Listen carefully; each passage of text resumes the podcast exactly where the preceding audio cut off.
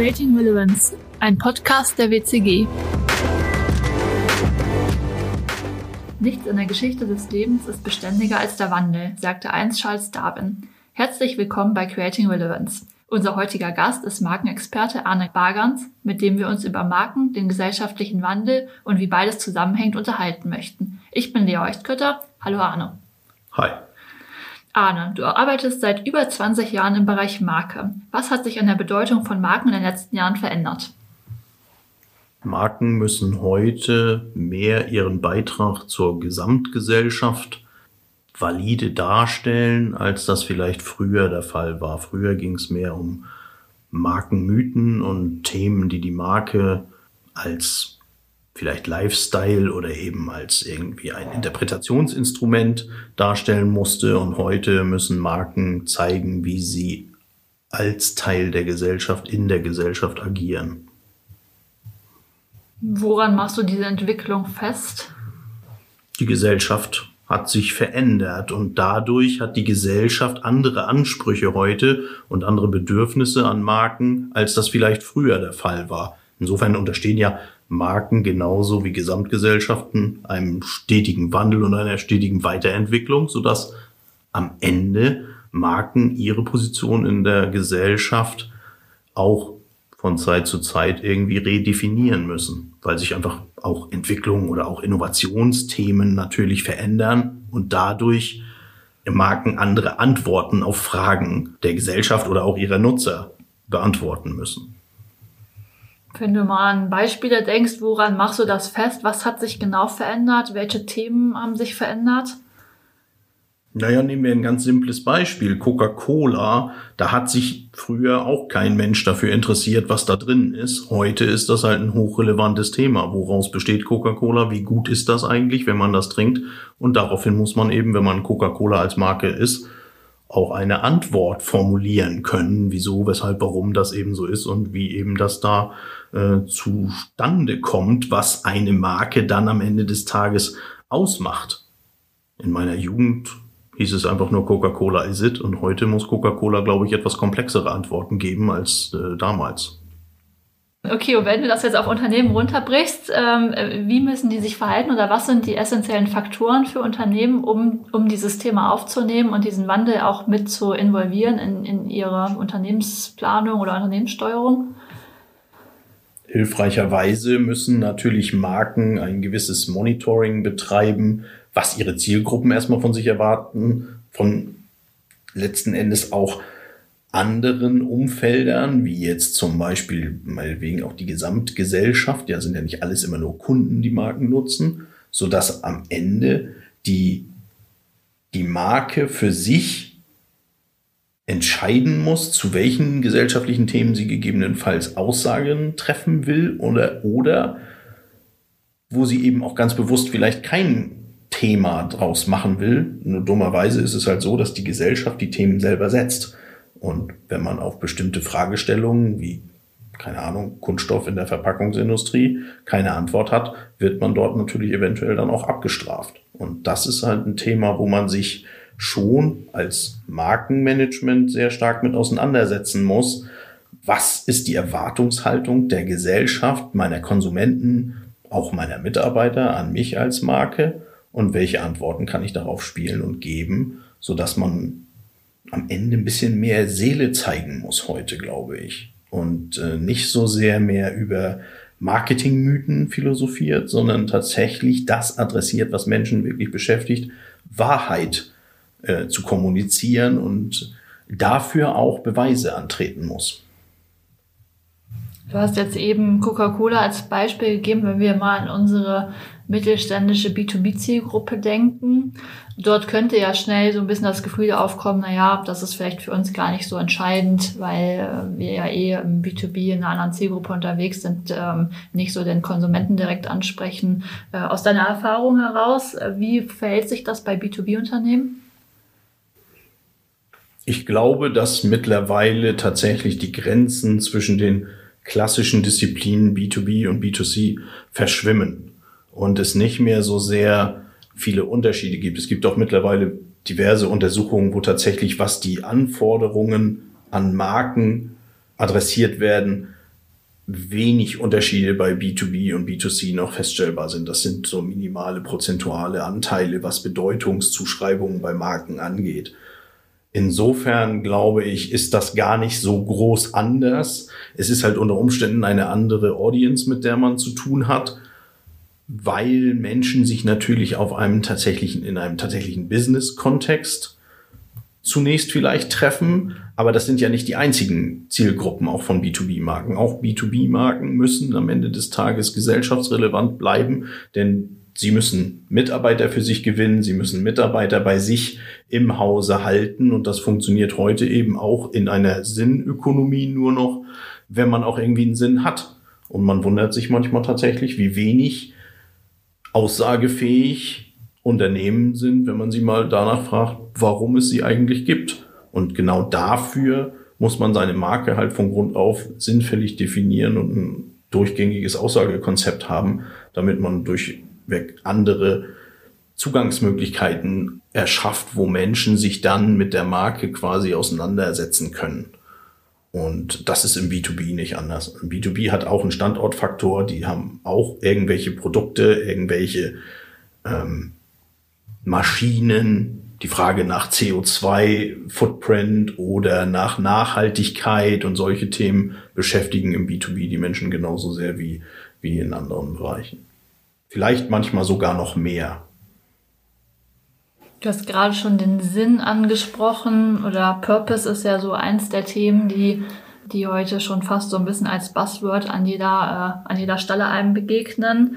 Was würdest du ein Unternehmen, von denen du sagst, die haben ihren Sinn noch gar nicht herausgearbeitet, was würdest du denen auf den, mit auf den Weg geben, warum das ähm, für sie wirklich essentiell ist und, äh, und wie sie vielleicht dahin kommen?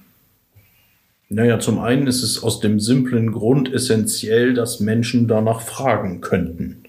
Und wenn man dann dort steht und keine Antwort auf die Frage geben kann, wofür gibt es dieses Unternehmen, dann ist das erstmal wahrscheinlich für denjenigen, der die Antwort dann nicht geben kann, erstmal unangenehm und für den, der die Frage gestellt hat, nicht wirklich äh, aussagekräftig befriedigend.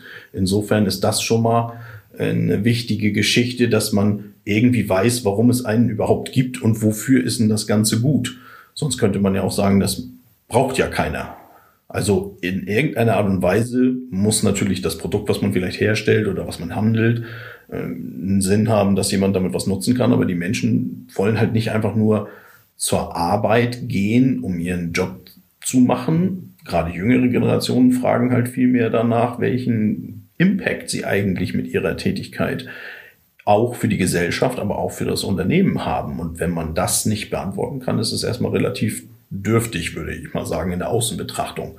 Wenn man dahin kommen will, kann man sich natürlich ganz viele verschiedene Möglichkeiten äh, bedienen. Viele Unternehmen, jetzt ja gerade auch in dem klassischen industriellen Mittelstand, den wir vielfach adressieren, kann man sich natürlich mal überlegen, wofür das Unternehmen ursprünglich mal gegründet worden ist oder was vielleicht der rote Faden ist, in dem man äh, unterwegs ist, wo man, wo man vielleicht irgendein Thema über eine sehr, sehr lange Zeit auch gespielt hat und darüber sich dem Purpose am Ende des Tages nähern. Manchmal mag das natürlich sein, dass das Unternehmen zu einem ganz anderen Zweck gegründet worden ist, als zu dem, dem es heute meinetwegen vielleicht tätig ist. Und dann muss man sich eben überlegen, wie die Veränderung dahin gekommen ist, wieso, weshalb, warum man denn das heute so tut, was man da tut und was man vor allen Dingen meint, damit irgendwie erzeugen zu können. Vor 20 Jahren war das vielleicht noch so, dass das gar keinen wirklich interessiert hat und die reine Gewinnmaximierung als Unternehmenszweck erstmal ausgereicht hat.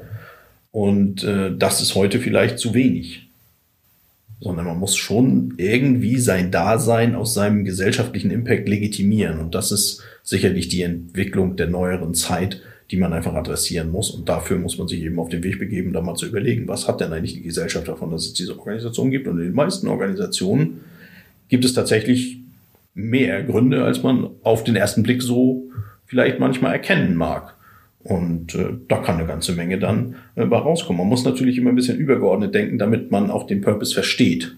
Der, wir tendieren ja immer dazu, dass alles sehr technisch zum Beispiel beschrieben wird. Aber im Grunde genommen geht es natürlich auch ein bisschen um die Emotionalität von so etwas. Und wenn Menschen wissen, wofür sie eine Marke kaufen oder wenn, wenn Menschen wissen, wofür sie innerhalb einer Organisation arbeiten, fühlt sich das für die meisten Menschen definitiv erstmal besser an. Also für mich persönlich fühlt sich das auch besser an, als wenn man eben sagt, ja, ich bin halt da, um Geld zu verdienen oder was auch immer. Jetzt haben wir ja so ein bisschen in den letzten paar Minuten, wo wir geredet haben, die Worte Marke und Unternehmen fast schon ein bisschen synonym gebraucht, könnte man zumindest denken.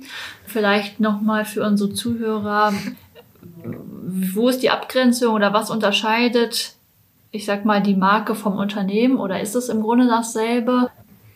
Ein Unternehmen ist ja per se erstmal eine Art von Organisationsform.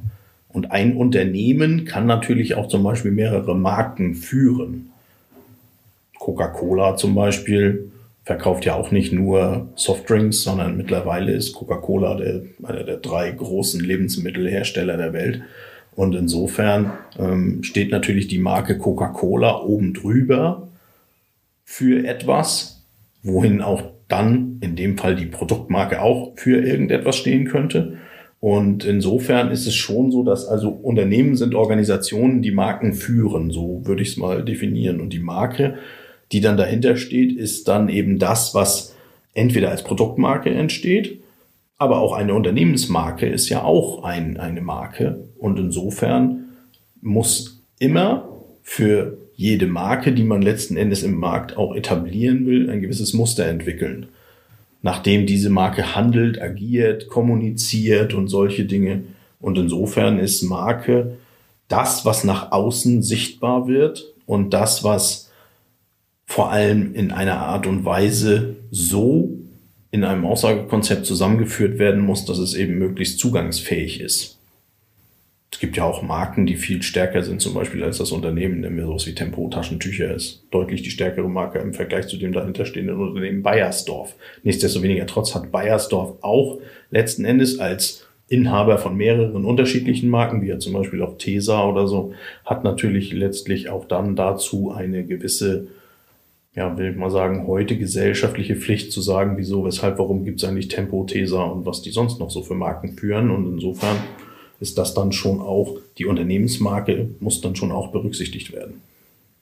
Das heißt, wenn wir darüber sprechen, dass Markentreiber des gesellschaftlichen Wandels sind oder einen essentiellen Beitrag dazu leisten, sprechen wir hauptsächlich von der Unternehmensmarke. Ob man das so pauschal sagen kann, weiß ich ehrlich gesagt gar nicht. Denn äh, jede Marke, die irgendwie gesellschaftliche Akzeptanz braucht, muss das für sich definieren. Und das kann eben eine Produktmarke sein, das kann aber auch eine Unternehmensmarke sein. Das spielt erstmal für den, für den Betrachter von außen gar nicht so sehr so eine Rolle. Ne, wir haben natürlich alle gelernt, ganz, ganz komplizierte Markenkonstrukte zu bauen, äh, die, die unterschiedlichste Funktionen dann auch haben das, was letzten Endes, und das ist das, wo wir weg müssen von der Zentrierung von uns selber auf die Menschen, die für uns sozusagen letzten Endes das Money beschaffen, weil sie nämlich unsere Produkte kaufen oder bei unserer Marke arbeiten oder, oder, oder. Also das ganze Thema, man nennt das so, wenn es um Kunden geht, nennt man es eben Customer Centricity, aber es gibt genauso sowas wie Employer Centricity und solche Sachen. Man muss sich eben die Frage stellen, was wollen die Menschen eigentlich von uns, damit wir sie dafür begeistern können, dass sie mit uns einen Weg gehen. Und dann ist es so, dass, dass im Prinzip manche Leute kommen eben meinetwegen über die Produktmarke in ein Unternehmen, andere Leute kommen über die Unternehmensmarke in das Unternehmen. Das spielt erstmal gar keine so eine große Rolle. Ähm, am Ende des Tages ist es halt so, dass man zusammengeführt irgendwie ein schlüssiges Konzept braucht, um dort dann aussagefähig zu sein und möglichst viele Antworten geben zu können auf Fragen, die einem ohne weiteres gestellt werden können, ohne dass sie vorher angekündigt werden, zum Teil auch. Eigentlich für diese Folge ein gutes Schlusswort. Ein ja, super interessantes und spannendes Thema. Ich freue mich jetzt schon auf die nächste Folge, in der wir uns damit beschäftigen, wie man konkrete Standpunkte für das eigene Unternehmen formuliert und diesem damit zu einer klaren Haltung verhilft. Wenn euch unsere Folge gefallen hat, folgt uns auf iTunes, Spotify oder YouTube, lasst uns eine positive Rezension da und freut euch auf die nächste Folge zum Thema Standpunkte vertreten.